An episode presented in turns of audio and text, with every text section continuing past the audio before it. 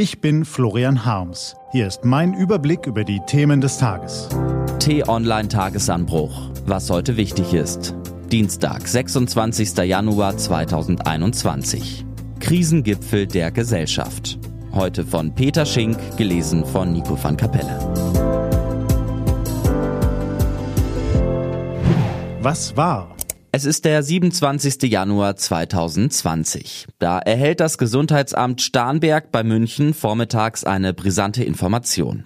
Eine nach Shanghai zurückgekehrte Frau ist am Coronavirus erkrankt. Kurz zuvor hatte sie noch Mitarbeiter der bayerischen Firma Webasto getroffen.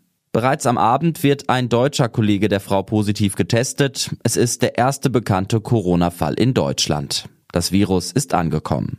Morgen jährt sich Corona.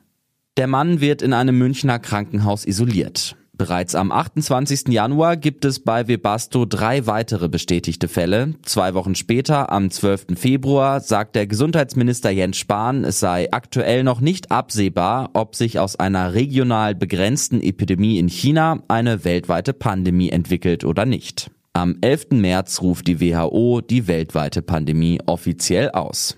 Seit Monaten sehen wir nun täglich gebannt auf die Zahlen. Im Laufe des Tages wird die Johns Hopkins Universität voraussichtlich den 100 Millionensten Corona-Fall verzeichnen. 100 Millionen einzelne Schicksale. Und dann das. In den Niederlanden sind Proteste gegen die Corona-Maßnahmen der Regierung gestern den dritten Abend in Folge eskaliert. In mindestens sechs Städten zogen Randalierer durch die Straßen, sie plünderten Geschäfte und bewarfen Polizisten mit Steinen. Laut Polizei handelt es sich bei den Randalierern um eine Mischung aus Neonazis, Fußballhooligans und Corona-Leugnern. Der niederländische Regierungschef Mark Rutte reagierte entsetzt. Es sind die schlimmsten Krawalle in den Niederlanden seit 40 Jahren. Alles weit weg? Hierzulande rechnet das Bundesinnenministerium ebenfalls mit massiven Störversuchen. Wegen der, Zitat, Emotionalität, die dem Themenkomplex Corona innewohnt, rechne man mit einer abstrakten Gefährdung. Heißt, noch gibt es keine konkreten Hinweise, doch die Behörden sind alarmiert. SPD-Generalsekretär Lars Klingbeil forderte gestern bereits gegenüber T-Online, die Sicherheitsbehörden müssten noch wachsamer sein und etwa die Beobachtung von Telegram-Chatgruppen intensivieren. Wie schnell hierzulande die Situation ebenfalls eskalieren kann, haben die Corona-Randalierer vor dem Reichstag schon vor Wochen gezeigt. Doch was folgt eigentlich daraus? Klar ist, die Emotionalität des Themas rührt aus der Betroffenheit jedes Einzelnen. Natürlich rechtfertigt das nie Gewalt oder Verschwörungstheorien. Doch der fortwährende Ausnahmezustand kennt viele Verlierer. Die Hälfte der Bevölkerung gibt inzwischen an, sie sei sehr stark oder stark belastet. Homeoffice, Einsamkeit, finanzielle Sorgen, Ängste, Verluste. Die Pandemie hat viele Gesichter. Seit Monaten warten wir auf einen Lichtblick auf das Ende des Ausnahmezustands. Die Nerven liegen blank bei Kulturschaffenden, Gastronomen, Einzelhändlern, Eltern, Pflegekräften und Ärzten. Vielfach, auch hier, wurde in den vergangenen Wochen eine bessere Strategie der Regierung angemahnt. Und es stimmt sicherlich, manches scheint schlecht organisiert, kurzsichtig gedacht oder wenig fundiert. Mal gibt es Verantwortliche für Versäumnisse, ein andermal wurde das Bestmögliche getan.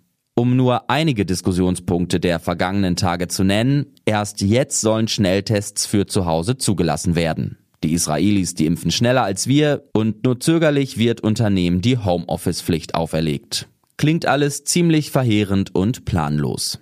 Da mutet es beinahe naiv an, was der neue CDU-Vorsitzende Armin Laschet am Wochenende zu Protokoll gab. Es wird keine Strategie bis zum Sommer geben können, weil immer neue Fakten hinzukommen, auf die wir reagieren müssen, sagt er. Klar, wir fahren weiter auf Sicht und halten durch, aber eine gute Antwort auf die gedrückte Stimmung nach drei Monaten Lockdown gibt Laschet nicht.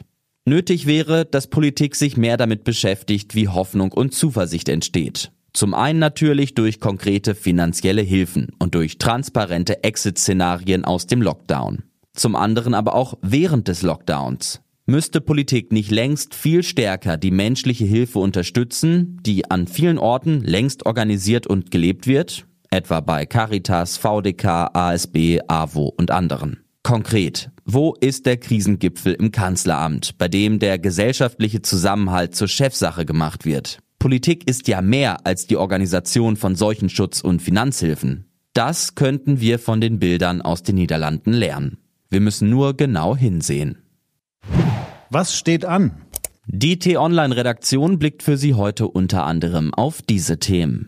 Beim Weltwirtschaftsforum in Davos sprechen heute Frankreichs Präsident Emmanuel Macron, Bundeskanzlerin Angela Merkel und EU-Kommissionschefin Ursula von der Leyen. Die Auftritte werden weniger glamourös, denn in diesem Jahr findet auch Davos nur virtuell statt. Der eigentliche Wert der Veranstaltung, der Gedankenaustausch der Mächtigen untereinander, verkümmert in den Videoschalten bis zur Unkenntlichkeit. Aus diesem Grund haben die Veranstalter beschlossen, in diesem Jahr ein zweites Treffen zu veranstalten. Ende Mai in Singapur. Wir werden so richtig erst im Nachhinein feststellen, dass der Mangel an persönlichem Austausch weltweit seine Spuren hinterlassen wird. Ex-Siemens-Vorstandschef Heinrich von Pira wird 80. Und der US-Wahlmaschinenhersteller Dominion verklagt den Anwalt des früheren US-Präsidenten Donald Trump auf 1,3 Milliarden Dollar. Diese und andere Nachrichten, Analysen, Interviews und Kolumnen gibt's den ganzen Tag auf t-online.de.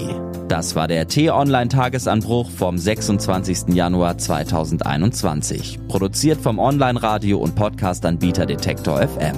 Den Podcast gibt's auch auf Spotify. Einfach nach Tagesanbruch suchen und folgen. Ich wünsche Ihnen einen frohen Tag. Ihr Florian Harms.